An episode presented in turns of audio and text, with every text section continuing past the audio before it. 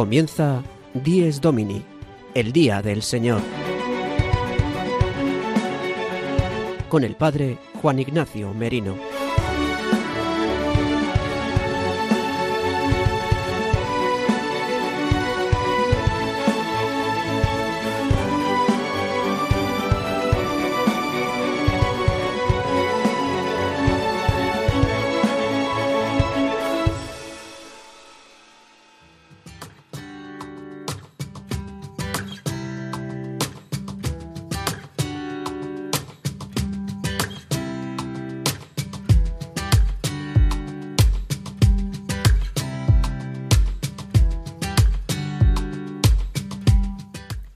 Buenos días, queridos amigos de Radio María. Dies Domini, el día del Señor, el octavo día, el día del descanso, la Pascua semanal de la muerte y resurrección de Cristo, es el día que hoy celebramos, el domingo. Hoy, 19 de diciembre de 2021, celebramos el cuarto domingo de Adviento, este último domingo que nos abre las puertas para la celebración de la Navidad la gran fiesta en la que los cristianos conmemoraremos, celebraremos, actualizaremos que Dios ha querido hacerse hombre, que se ha hecho carne para salvarnos. Estamos inmersos en este domingo en las ferias mayores de Adviento, tema del que hablaremos largamente en nuestro programa. En este domingo, eh, la liturgia y todo este domingo está inundado de la presencia de la Virgen María, personaje fundamental del Adviento, que ya desde la solemnidad del Día de la Inmaculada pudimos eh, contemplar como una figura esencial para el Adviento. Y ahora surge en la liturgia eucarística, en la liturgia de este domingo, como la mujer que ha sentido la verdadera alegría de llevar en su seno al mismo Hijo de Dios y que así lo corroborará su prima Santa Isabel. Hoy en nuestro programa Dies Domini, en el magazín de las mañanas del domingo de 8 a 9 de la mañana, si nos escucháis desde la península, eh, vamos a adentrarnos en la gran solemnidad que celebramos hoy, que es el domingo, el día del Señor, el día de la muerte y resurrección de Cristo, dentro del contexto de este último cuarto domingo de Adviento.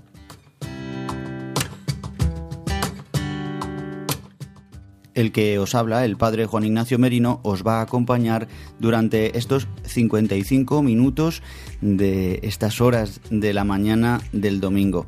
Y para comenzar nuestro programa vamos a hacer un recorrido sobre los temas más importantes y las secciones que trataremos en el programa de hoy. El sumario de Dies Domini. Hoy, cuarto domingo de Adviento, en nuestro tema de portada, nos acompañará el Padre Jesús Colado, experto en liturgia y misionero en Japón, para hablarnos de las ferias mayores de Adviento. El Padre Julio Rodrigo, en su sección Desde mi parroquia, nos acerca al día a día de la Iglesia en estos días de preparación a la Navidad. El padre Leocadio Viedma continúa con la reflexión dominical sobre la liturgia. Nos hablará de las segundas vísperas del domingo. Belén Argüello contará alguna noticia importante de la semana y Gonzalo Grandal pondrá el toque musical con una canción sobre la Virgen María. María Barbero y Sara de Miguel acercan a nuestros oyentes a la tradición mexicana de las posadas con el testimonio del padre Alex William. Y en los santos de la semana, el padre Miguel Benito destaca los santos que se celebrarán en esta semana tan especial. Y saludamos ya a nuestro técnico de sonido y de realización, Gonzalo Grandal, que nos ayuda no solamente con la técnica, sino que también después nos traerá alguna canción y que ahora Gonzalo cuéntanos de qué manera pueden nuestros oyentes escuchar el programa y comunicar con nosotros. Buenos días, Gonzalo. Buenos días, Juan Ignacio. Como cada domingo, nuestros oyentes pueden escuchar el programa a través del dial de Radio María España, a través de la web www radiomaria.es y una vez emitido el programa en el podcast de Dies Domini que también se puede encontrar en la web de Radio María. También, si desean escuchar el programa en otro formato, como USB o CD, pueden solicitarlo a través de la web a nuestros estudios centrales. Para que se comuniquen con todos nosotros, pueden hacerlo a través del correo electrónico diesdomini@radiomaria.es. diesdomini@radiomaria.es. Muchas gracias, Gonzalo. Después nos contarás qué canción has preparado para este domingo cuarto de Adviento. Y como siempre comenzamos con la sección desde mi parroquia, esta sección en la que el padre Julio Rodrigo desde su parroquia de Boadilla del Monte nos trae una anécdota edificante para sostenernos, para ayudarnos en esta semana, hoy siendo cuarto domingo de Adviento, ya preparándonos para la celebración del nacimiento del Señor Jesús.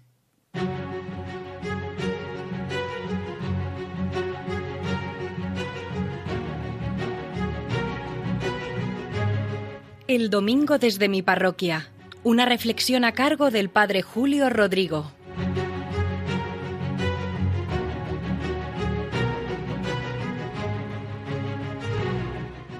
Muy buenos días y muy buen domingo a todos. Domingo ya cuarto del tiempo del Adviento, tan cercano a las fiestas de la Navidad.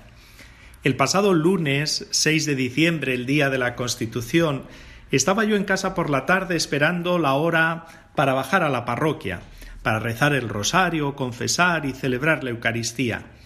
Al ser festivo era una tarde tranquila, sobre todo en mitad de ese macropuente que disfrutamos a inicios del mes de diciembre. Estaba viendo una película en la televisión. Era una película bastante intrascendente, pero me había enganchado y era entretenida.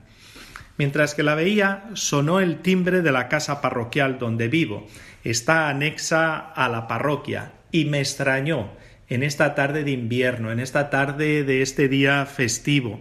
¿Quién será ahora, a estas horas? Me asomé por el balcón y me dice un hombre joven en cuanto asomé yo la cabeza, Padre, que soy Fernando, que el jueves pasado salí de la cárcel y he venido a verlos.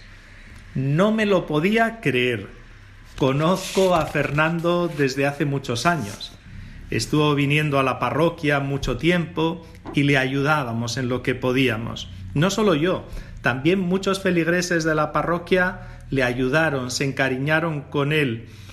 Estaba enganchado a la droga y eso le llevó a muchos desórdenes, sobre todo le llevó a delinquir y acabó en la cárcel. Hicimos intentos para llevarle a un centro para recuperarse, pero no fue sencillo. Uno de los feligreses, un alma de Dios, le fue a ver a la cárcel varias veces, y por él sabía que estaba a punto de salir y que había mejorado muchísimo y que había cambiado también muchísimo. Por supuesto que dejé de ver la película, le atendí, estuvimos charlando un rato, me alegré de su recuperada libertad y le ayudé con lo que me pedía, cosas sencillas. Él me respondía constantemente, Padre, aquí en la parroquia hay gente buena. Ha salido de la cárcel sin nada, con cinco euros en el bolsillo, me decía. Hasta marzo no cobrará el ingreso mínimo de integración y no es fácil que encuentre trabajo. Mientras tanto va viviendo como puede, gracias sobre todo a las ayudas de instituciones de la Iglesia. Así va tirando y así va viviendo. Fernando se quedó a la misa y muchos de los que acudieron a la misa, que le conocían de este tiempo atrás, le saludaron y se alegraban también de su visita. Cuando nos despedíamos, me volvió a decir, Padre, que aquí en la parroquia hay gente muy buena. Me alegró que me dijese esto, y es verdad, yo lo compruebo constantemente, no solo en mi parroquia, sino en tantas parroquias, en todas las parroquias. Siempre hay gente buena, gente que ha transformado su vida a imagen de Cristo, a imagen del Evangelio, son buenos discípulos del Señor y lógicamente después se nota en sus vidas. También me acordé de algo que leí en los titulares de la prensa que había dicho el Papa Francisco a los jóvenes en Grecia, en este reciente viaje que ha hecho, que decía menos aceros visibles en las redes, que esto es una gran afición de los jóvenes, y más estar con los invisibles de la sociedad. Menos aceros visibles en las redes y más estar con los invisibles de la sociedad buen mensaje. Estar con ellos es un buen test de verificación de la sinceridad de nuestra fe. Aprovecho esta colaboración en el programa Dies Domini para felicitarles estos días de Navidad. Vívanlos intensamente, que son días preciosos. La Navidad es contemplar a Dios que se hace niño. Nada más, hasta el domingo que viene que nos volveremos a escuchar.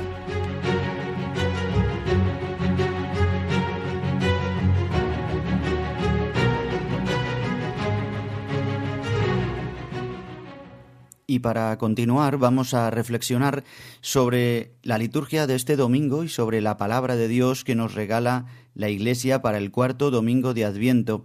Como os decía, estamos ya inmersos desde el día 17 en esta última semana un poquito más prolongada, nueve días eh, del Adviento, estas ferias mayores de Adviento, como se llaman, y en las que profundizaremos en unos minutos de la mano también del Padre Jesús Colado, con el que podremos hablar desde Japón.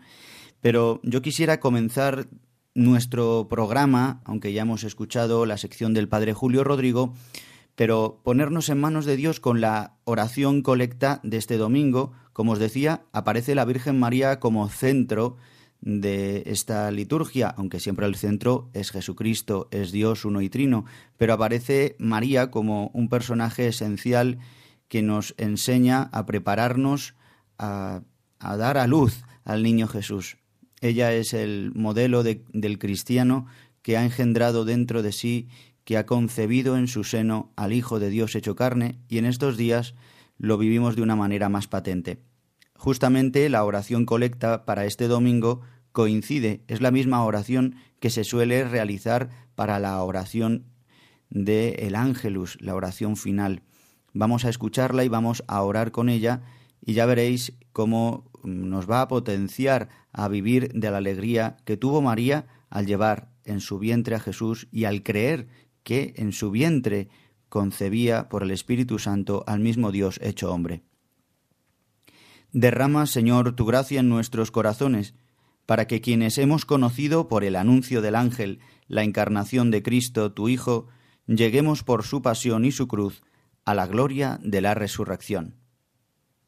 Qué oración, verdad, más bella que continuamente la rezamos siempre que rezamos el ángelus, siempre que mm, rezamos esta oración a las doce de la mañana o en cualquier hora del día, recordamos, derrama, Señor, tu gracia sobre nuestros corazones, sobre los que hemos conocido por el anuncio del ángel. No se nos olvide, nosotros hemos conocido a, Dios gracias a que el ángel Gabriel anunció a María, María dijo, hágase en mí según tu palabra, y nosotros hemos experimentado, gracias a eso, hemos conocido la salvación de nuestro Señor Jesucristo, la salvación que Dios quería hacer con nosotros, venciendo la muerte definitivamente, venciendo al mal y rescatándonos de la esclavitud del pecado. Esto es lo que vamos a celebrar también en Navidad. No se nos olvide, disfrazado de juguetes, de luces, de noticias, de de adornos navideños, de fiestas, de cenas. No se nos olvide, lo que vamos a celebrar es que Dios ha querido hacerse carne para salvarnos de la cautividad del pecado y del mal. En este domingo el Evangelio eh, es del evangelista San Lucas, es este pasaje de los primeros capítulos del evangelista San Lucas, donde narra muy grandemente la infancia de Jesús, es el evangelista que por excelencia escribe sobre la infancia de Jesús junto con el evangelista Mateo. Nos cuenta la tradición y nos enseña también diferentes tradiciones antiguas como María narraría a San Lucas, este hombre que sabemos que fue médico, un hombre culto, eh, se interesaría ¿no? por, por cómo era la, la vida de María entonces y de José y cómo pudieron eh, acoger a este niño. Y hoy nos narra el Evangelio el pasaje en el que María, justo después de recibir este anuncio del ángel Gabriel, de que iba a ser la Madre de Dios, aceptar en su corazón, como dice San Agustín I, e inmediatamente después en su vientre, dándose, llevándose a cabo esta fecundación por el Espíritu Santo y eh, creando en el vientre de María, concibiendo en su vientre al mismo Hijo de Dios, a la segunda persona de la Trinidad, haciéndose carne como nosotros. Que toda carne vea la salvación, rezábamos hace unas semanas, pues es aquí donde Isabel reconoce en la carne de María la carne de Jesús, la carne del Mesías, la carne de Dios con nosotros. Por eso, en el vientre de Isabel, ya de estado mm, de buena esperanza avanzado, de seis meses, como le dice el ángel, dice que salta el niño de gozo. San Juan reconoce a Jesús, reconoce no a su primo tan solo, sino que reconoce al Mesías, salta de alegría. Este Evangelio hoy nos ha de a nosotros también saltar de alegría. El anuncio del ángel de que vamos a experimentar la salvación, de que Dios interviene en nuestra vida, en la historia, nos ha de ir a Encarén, el lugar a donde subió María, donde vivía, vivían Isabel y Zacarías a este lugar, subir a la montaña, caminar, no importarle eh, una niña débil, mm, con un embarazo recién, seguramente no se encontraría muy bien, fue corriendo a ver a su prima Santa Isabel, según el mandato que Dios le había dado a través del ángel, del enviado de Dios, de San Gabriel, arcángel, y se encuentra con Isabel. Por eso alegrémonos hoy también nosotros, porque Dios ha querido hacerse carne, como nos dirá también la carta a los hebreos hoy en la segunda lectura, en la que Dios ha querido tomar un cuerpo, ha querido hacerse carne verdaderamente, eh, y ha tomado un cuerpo, y con este cuerpo va a querer hacer la voluntad del Padre, que es salvar a todos los hombres. Bien, como sabéis, eh, cuántas reflexiones escucharemos este domingo, pero yo solamente quiero que nos centremos hoy en que gracias a que María ha dicho hágase, nosotros podemos participar de la gracia salvadora de Cristo.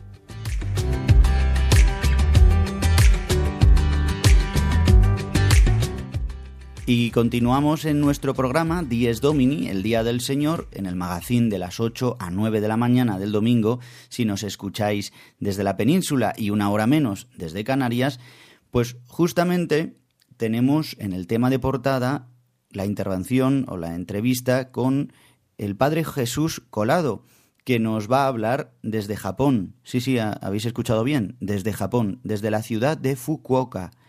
Jesús Colado es sacerdote de Madrid y está en misión allí en Fukuoka, acompañando a varias familias en misión.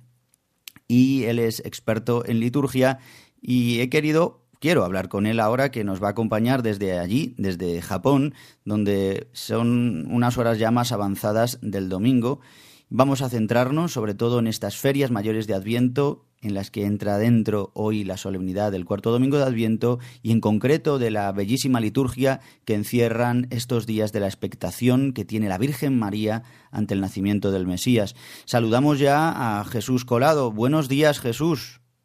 Muy buenos días, Juan Ignacio, y muy buenos días a todos nuestros oyentes. Para mí en realidad son ya muy buenas tardes, porque eh, desde Japón, con esto del cambio horario, pues ahora son cerca de las cuatro de la tarde. Gracias en primer lugar, Jesús Colado. Radio María para ti también ha tenido que ver en tu historia y pues eres también amigo de la casa. Y quisiera en primer lugar que nos contaras que estamos celebrando en estos días desde, el 17 de diciembre, las llamadas ferias mayores de Adviento. Cuéntanos de en qué consiste esta segunda parte del Adviento en la que ya estamos inmersos.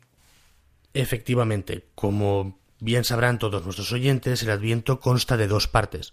Una primera parte donde se nos invita a contemplar la segunda venida del Señor, que es la más larga, digamos así, porque va del, primer domingo de Adviento hasta el día 16 de diciembre, y luego una segunda parte, que es la que vamos a ver un poquito ahora, que va desde el 17 de diciembre hasta el día de Navidad, como sabemos todos, empieza ya con la misa de medianoche de la Nochebuena. Entonces, ¿qué particularidades tiene esta segunda parte del Adviento? Pues tiene principalmente el eh, concentrar, digamos, este corazón de espera del Señor a lo que es ya la celebración del nacimiento de Jesucristo. No solamente esperando en la segunda venida, porque, eh, como sabemos todos, la actitud del Adviento es una actitud que siempre está presente, ¿no? Pero eh, concretamente dentro del año litúrgico para celebrar las festividades de la vida del Señor, que son de la historia de nuestra salvación, la preparación al nacimiento de Jesucristo, la preparación inmediata, podríamos decirla, es decir, donde todas las misas, donde todas las lecturas, donde todas las antífonas y las lecturas de la liturgia de las horas van concentrándose más en la celebración del misterio del nacimiento de nuestro Señor. Es interesante porque mientras que en esta primera parte hemos estado esperando y seguimos esperando la segunda venida de Jesucristo, ahora estamos ya preparándonos para la celebración de algo que ya ha pasado, que ha sido la venida de, nuestro Señor en la carne, es decir, la primera venida de Jesucristo. Es muy interesante cómo eh, ya desde el principio del año litúrgico, porque en el año litúrgico, como bien sabrán todos nuestros oyentes, celebramos, recordamos, revivimos de alguna manera los misterios que ya han acaecido, ya han sucedido de nuestra salvación. Dicho de otro modo, en el año litúrgico y concretamente y especialmente en el Adviento, vivimos siempre dos dimensiones. Una dimensión que nos hace recordar, nos hace revivir, actualizar de nuevo. Y otra que nos lleva a nos lanza a la esperanza. A la esperanza, sí, por supuesto, de las realidades últimas, es decir, de eh, la segunda venida de Cristo, de nuestra salvación eterna, pero también una esperanza de que en este hoy, en el hoy que vivimos, esta salvación se haga presente. Y Jesús, durante estos días hay una particularidad preciosa y con muchísimo significado que son las antífonas de la O Cuéntanos en qué consisten estas antífonas tan bellas que rezamos en, el canto evangélico, en el Magnificat de, de, las vísperas de todos estos días y que también se introducen en la antífona del Aleluya. Sí, un ejemplo muy hermoso de este, de este diálogo que se da en el Adviento y concretamente de esta segunda parte del Adviento son las llamadas antífonas de la O. Se le llama así porque empiezan todas con la exclamación O, seguida de un título que se le da a Jesucristo, sacado de la Escritura y que son un compendio de em, las esperanzas y los anhelos del Adviento. Todas estas antífonas acaban siempre con una, con una petición, con una oración de a Dios de que venga, con distintos, em, distintos matices. Por ejemplo, el día 17 de diciembre, la antífona reza así oh sabiduría que brotaste de los labios del Altísimo, abarcando del uno al otro confín y ordenándolo todo con firmeza y suavidad, ven y muéstranos el camino de la salvación. El día 18, por ejemplo, es Oh Adonai, pastor de la casa de Israel, y acaba esta, esta antífona diciendo Ven a librarnos con el poder de tu brazo. El día 19 de diciembre dice Oh renuevo del tronco de Jesé, o raíz de Jesé, podría decirse, que te alzas como signo de los pueblos, y acaba diciendo ven a librarnos, no tardes más. El día 20 de diciembre se dice oh llave de David y cetro de la casa de Israel, etcétera, etcétera, ven y libra a los cautivos que viven en tinieblas y en sombra de muerte. El día 21 a Jesucristo le llamamos como oh sol que naces de lo alto, y acaba esta antífona diciendo ven ahora a iluminar a los que viven en tinieblas y en sombra de muerte. El día 22 se le dice, oh rey de las naciones y deseado de los pueblos, y acaba la antífona diciendo, ven y salva al hombre que formaste del barro de la tierra. Por último, el día 23 de diciembre llamamos a Cristo, oh Emmanuel, Rey y legislador nuestro, esperanza de las naciones y salvador de los pueblos. Ven a salvarnos, Señor Dios nuestro. Por cuestiones de brevedad no he leído el contenido entero de todas las antífonas, solamente de la primera y de la última, de la del día 17 y la del día 23, pero también porque creo que es muy importante y sería muy bonito que eh, fuésemos todos a buscarlas y las fuésemos meditando durante estos días antes de la Navidad. Jesús y estas antífonas tienen un factor en común, ¿no? Al principio y al final. como habrán podido darse cuenta, hay dos elementos que se repiten en estas antífonas. El primero es, por supuesto, la invocación o la exclamación o seguido del título que se le da a Cristo y el segundo elemento que se repite es esta llamada constante a decir ven a librar a tu pueblo, ven y sálvanos, ven e ilumina, ven Señor Dios nuestro. Es decir, hay una exclamación como de sorpresa, como de estupor, de maravilla ante la inmensidad de Dios, y luego un segundo elemento que se convierte directamente en oración, en que dice ven, ven a salvarnos. Y el conjunto de estas antífonas, Jesús, guardan un secreto muy significativo y muy interesante. Estas antífonas no son solamente famosas por su belleza, que ciertamente la tienen, sino porque forman en latín, en la lengua original en la que fueron escritas, un acróstico. Es decir, si tomamos la primera letra de cada título dado a Jesucristo en estas antífonas, después de la O, pues nos encontramos que el día 17 decimos O sapiencia, es decir, la S, o Adonai, la A, o Radix y S, la R, o Clavis David, la C, o Oriens, la O, o Rex, la R y O Emmanuel, la E, que dado la vuelta se convierte en dos palabras en latín, que es ero cras. Seré mañana, vendré mañana, estaré mañana.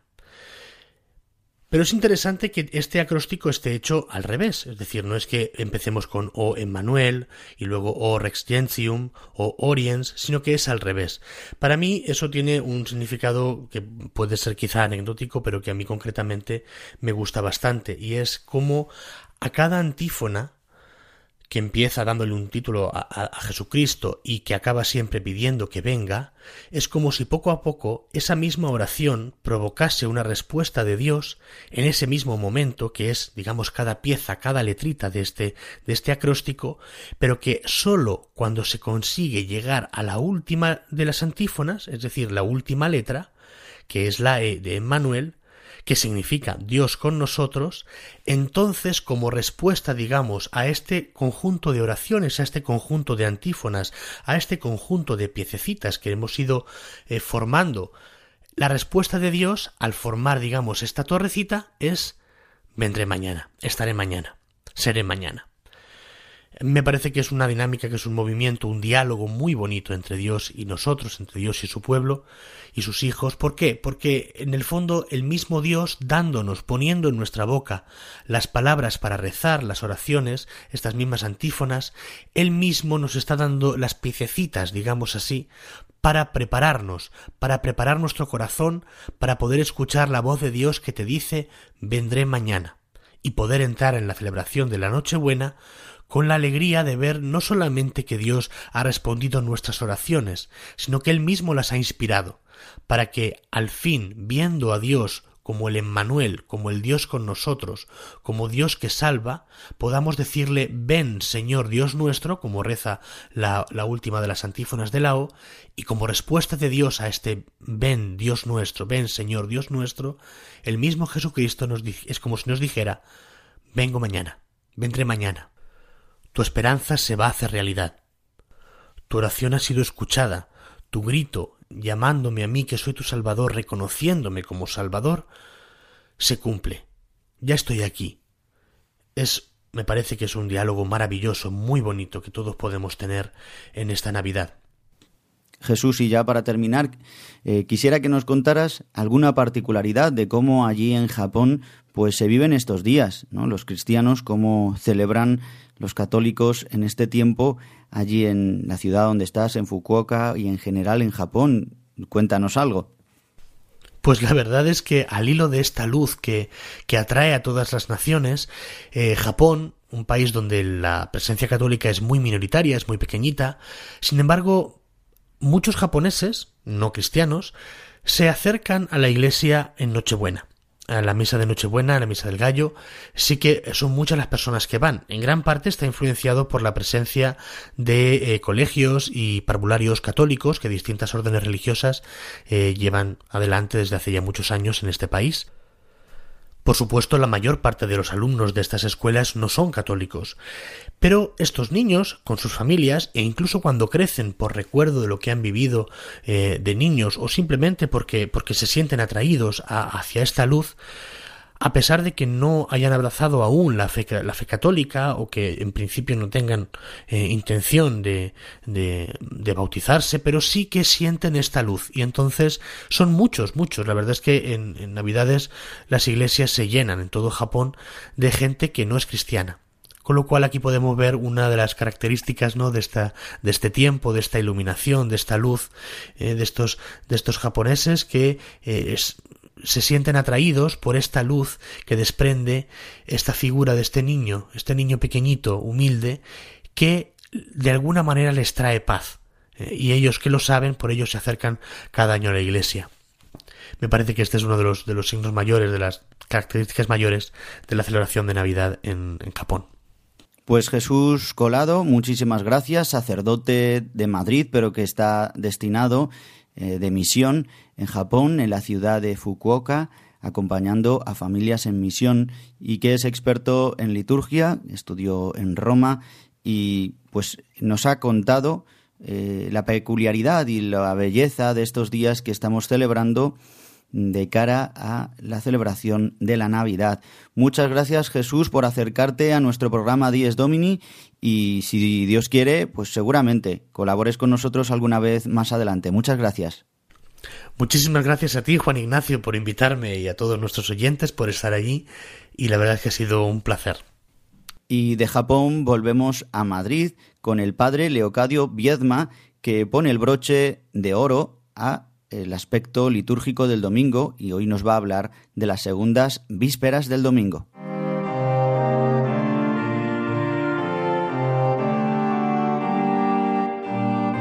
La liturgia del domingo, una sección realizada por el padre Leocadio Viedma.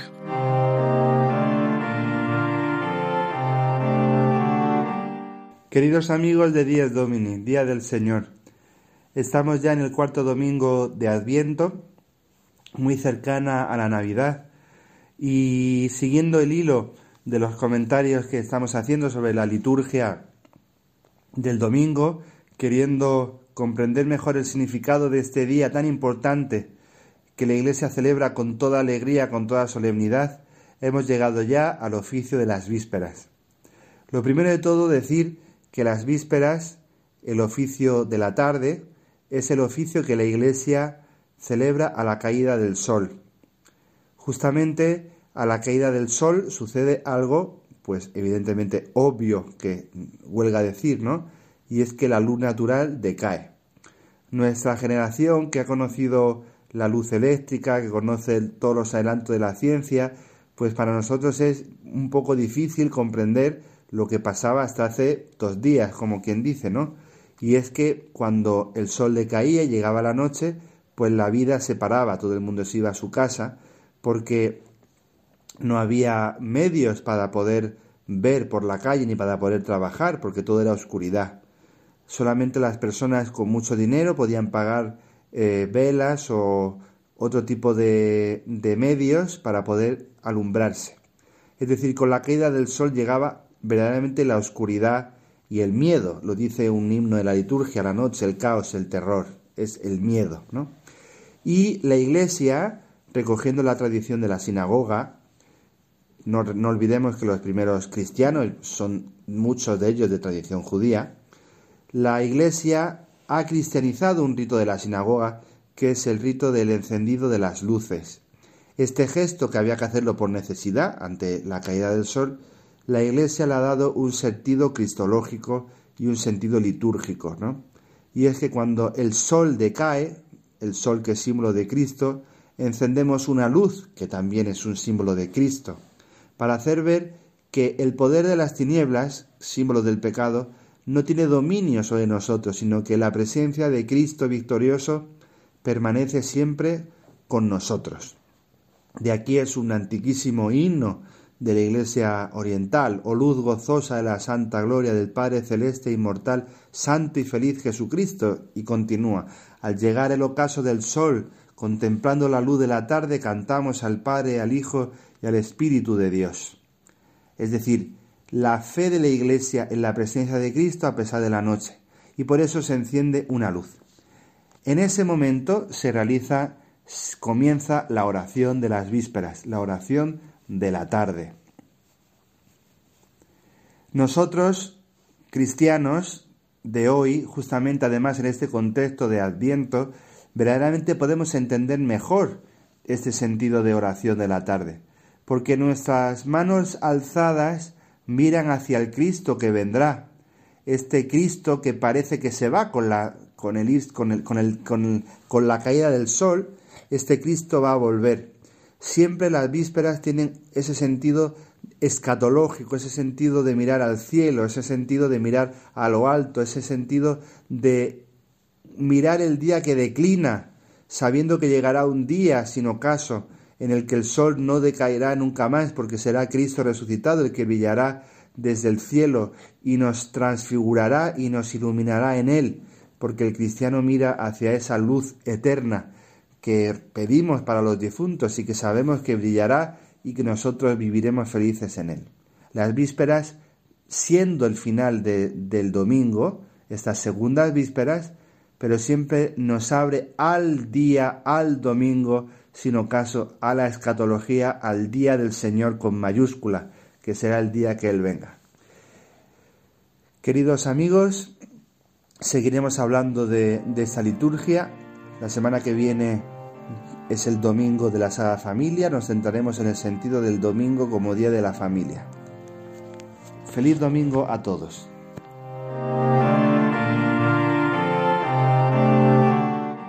Y a este domingo 19 de diciembre le vamos a poner una nota musical. Gonzalo Grandal nos trae una canción que nos habla del hágase de la Virgen María. Para este domingo tenemos otra canción sobre nuestra Madre la Virgen. Hoy os traigo una canción del Instituto Religioso Jesu Comunio, que se llama Madre del Mesías Rey. Esta canción está inspirada en la reflexión del teólogo experto en patrística Juan José Ayán en unas charlas que impartió a las hermanas de este instituto. Esta reflexión que las hermanas hicieron canción se centra en el hágase de la Virgen María, en cómo, a pesar de todo, a pesar de las dificultades, los sufrimientos, las contrariedades, el hágase de María permanece firme. Es por eso que dice la canción, no cae tu hágase, Madre del Mesías Rey. Escuchamos Madre del Mesías Rey, compuesta por las hermanas de Jesu Comunio. La nieve cae y es tarde, no tenemos sitio a donde ir, y el pequeño de mi seno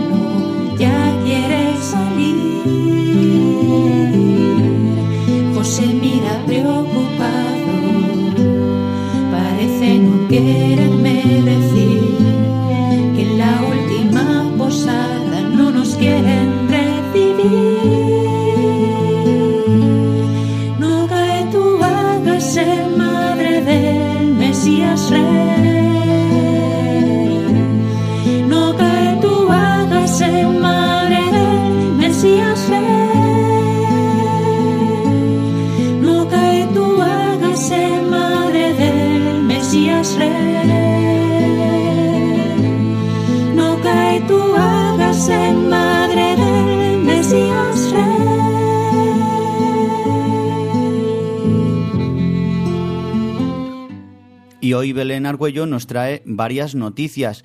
Buenos días, Belén Argüello. Buenos días, Juan Ignacio. En primer lugar, nos traes la noticia de la visita al Límina de los obispos españoles del norte de España que han visitado al Papa Francisco. Durante la audiencia general de este pasado miércoles, el Santo Padre ha reflexionado sobre cómo José, el Padre terrenal de Jesús, une el silencio y la acción.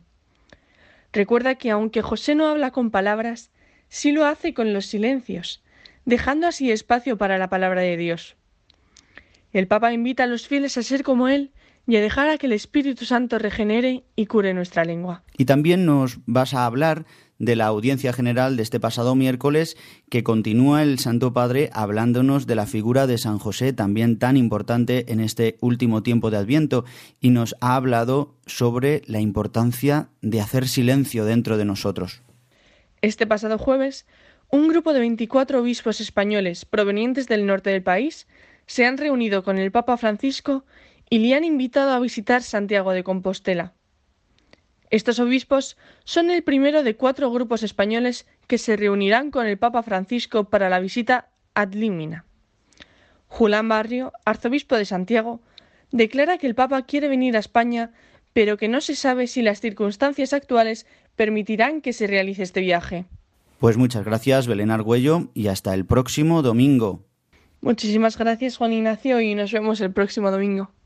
Llegamos ya al final de nuestro programa, ya quedan pocos minutos. Vamos ahora con la sección Vivir el Domingo, donde María Barbero y Sara de Miguel nos acercan a dos tradiciones muy singulares y muy destacadas. Adelante, María Barbero y Sara de Miguel.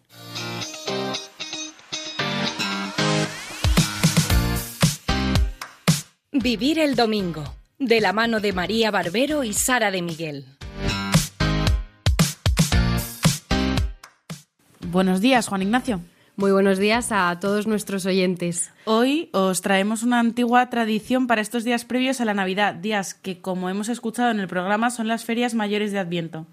Vamos a hablar de unas tradiciones muy antiguas con las que se ayudaba al pueblo fiel de Dios a prepararse para el nacimiento del Señor Jesús. Vamos a hablar de las llamadas posadas y de las misas de aguinaldo. Las posadas es una tradición mexicana muy antigua en la que José y María van pidiendo posada cada día de la semana previa al 24 de diciembre. El padre Alex William, párroco de Nuestra Señora de Valvanera, en San Sebastián de los Reyes de Madrid, lleva años trasladando una mezcla de estas dos tradiciones en las parroquias donde ha ejercido el ministerio sacerdotal. Alex William es natural de Caracas, Venezuela, pero perteneciente al clero madrileño. Nos ha contado con todo detalle de qué manera tan bonita se transmite la fe y el misterio del nacimiento del Mesías. Las posadas son una novena de tradición muy antigua mexicana. Consiste en nueve días en que se prepara eh, la colectividad, la comunidad, la parroquia al nacimiento del niño Jesús. Y entonces van con María embarazada y José buscando un sitio para que nazca el Señor, el niño Jesús. Esto lo hacen en, México, bueno, en toda Centroamérica yo lo viví por primera vez en Cercedilla por un, un presbítero de Costa Rica que lo trajo allí y yo no viví allí, ¿no?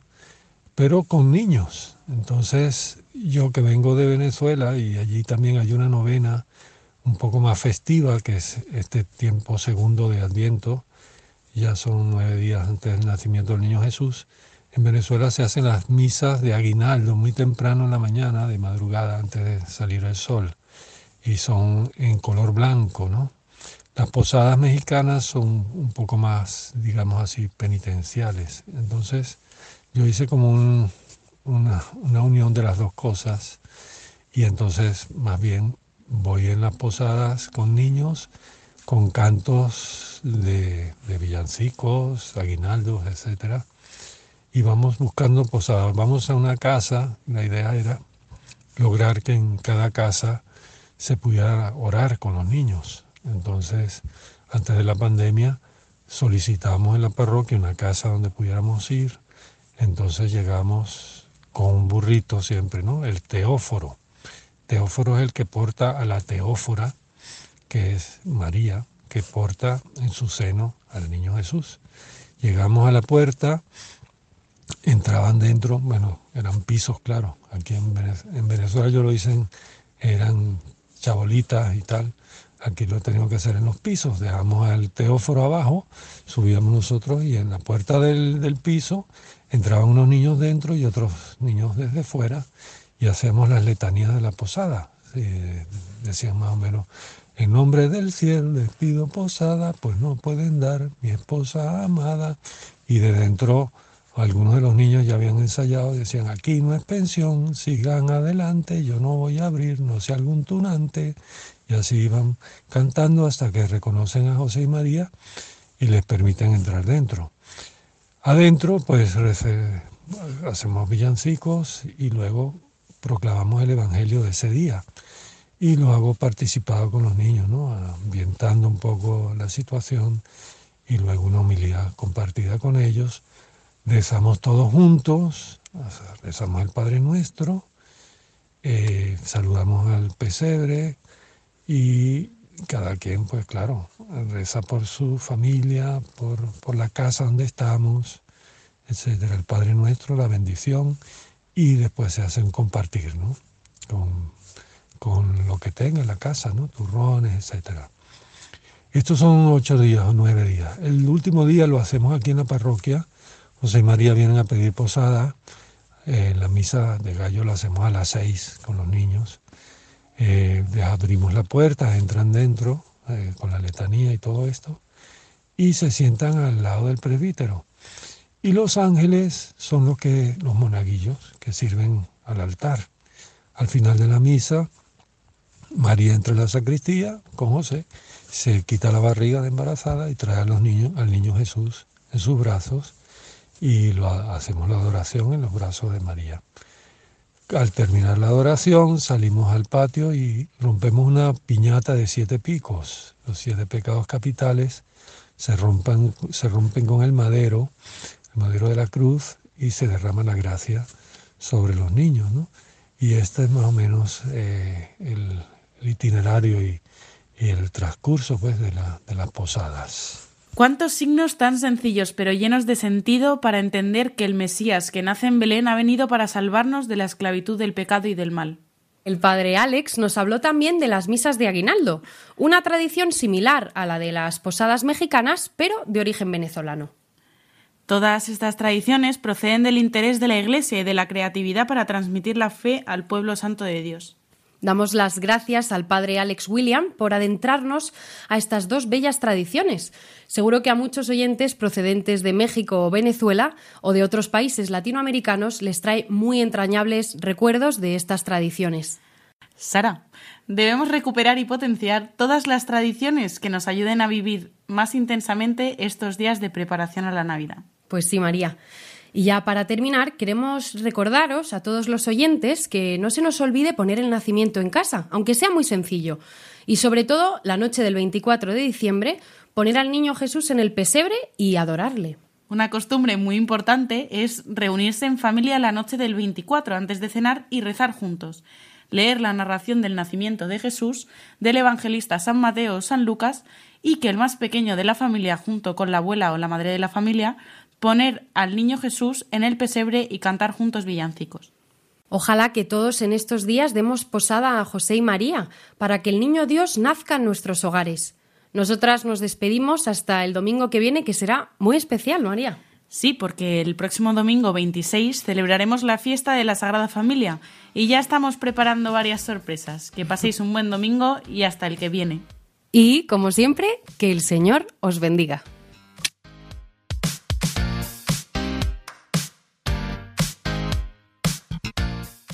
Y para concluir nuestro programa, el padre Miguel Benito nos da alguna nota en la que nos habla sobre algunos de los santos que celebraremos esta semana tan especial.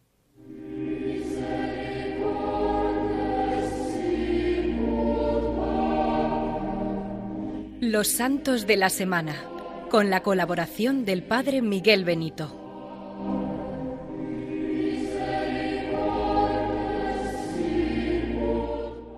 Buenos días, un saludo cordial para todos los radioyentes del programa Dies Domini. Les saludo en este día 19 de diciembre y vamos a repasar brevemente los santos de la próxima semana, teniendo en cuenta que, como ya se ha dicho, es una semana muy peculiar, puesto que se celebran las ferias mayores que preceden a la gran solemnidad del nacimiento del Señor. Aún así hay algunos santos que podemos destacar y que probablemente nos ofrezcan un modelo a seguir muy interesante.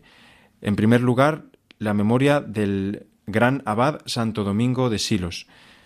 Muchos oyentes eh, conocerán la, gran importancia que tiene el convento de Santo Domingo de Silos, situado en la provincia de Burgos, muy cerquita también de La Rioja, y que es un lugar muy conocido por, por el canto gregoriano de sus monjes.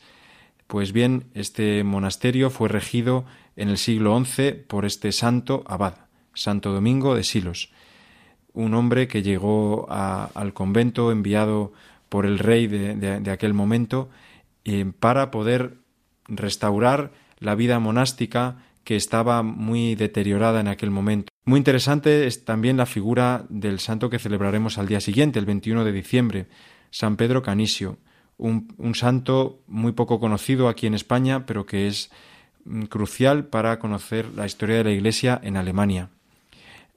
corría el siglo XVI cuando Martín Lutero llevó a cabo una, lo que él pretendía que fuese una reforma de la Iglesia a la que veía pues llena de corrupción y llena de pecados y bien lo que lo que se inició lo que quiso ser una reforma de la Iglesia para que volviera a, la autenticidad del Evangelio, al final se convirtió en una división, en una ruptura con, de la comunión eclesial. Martín Lutero tuvo un gran éxito gracias también a sus, a sus grandes dotes como orador y como escritor.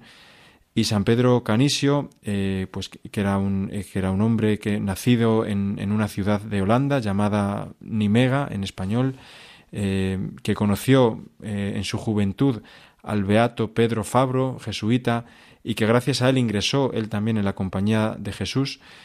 Una vez, mm, una vez que profesó sus, votos religiosos en la compañía de Jesús, fue enviado por San Ignacio de Loyola y por los, y por los posteriores em, superiores de la orden a, eh, a, la provincia de Alemania. Se convirtió finalmente en el, provincial de toda esta región y llevó a cabo una ingente tarea de catequesis para que la, para que la fe católica de, eh, los alemanes no, no, se viese pervertida por esta nueva propuesta de la, de la, de la escisión protestante. Y al igual que Martín Lutero había publicado un catecismo que, se extendió muchísimo, publicó él también un catecismo que tuvo una importancia crucial durante el siglo, la segunda mitad del siglo XVI, en el siglo XVII, para poder, para que los, los, católicos alemanes pudiesen conocer a fondo su fe. Fue un hombre políglota, gran experto en, su lengua materna, por supuesto, luego también en latín. Conoció y estudió el alemán, que fue la lengua que finalmente utilizó para toda su labor de, evangelización.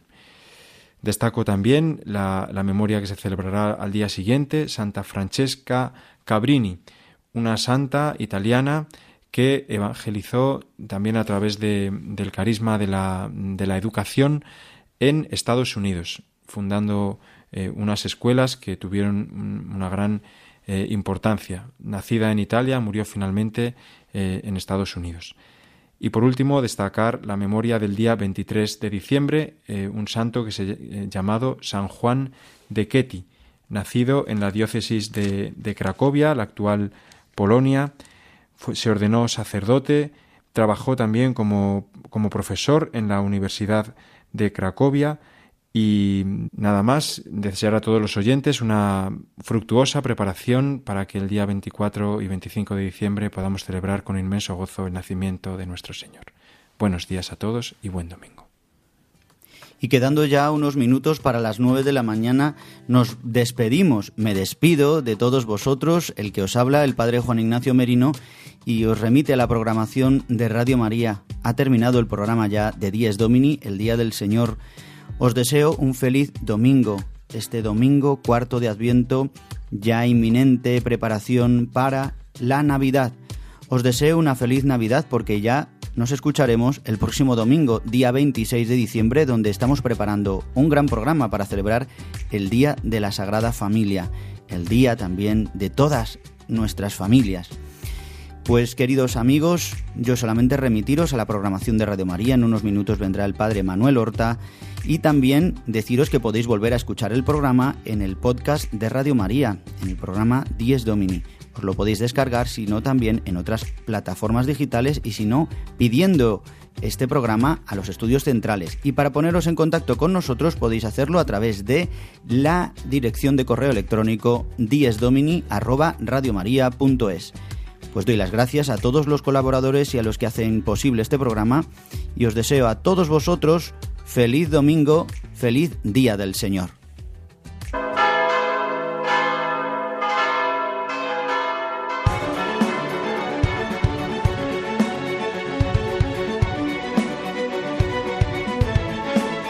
Han escuchado Dies Domini, el Día del Señor, con el Padre Juan Ignacio Merino.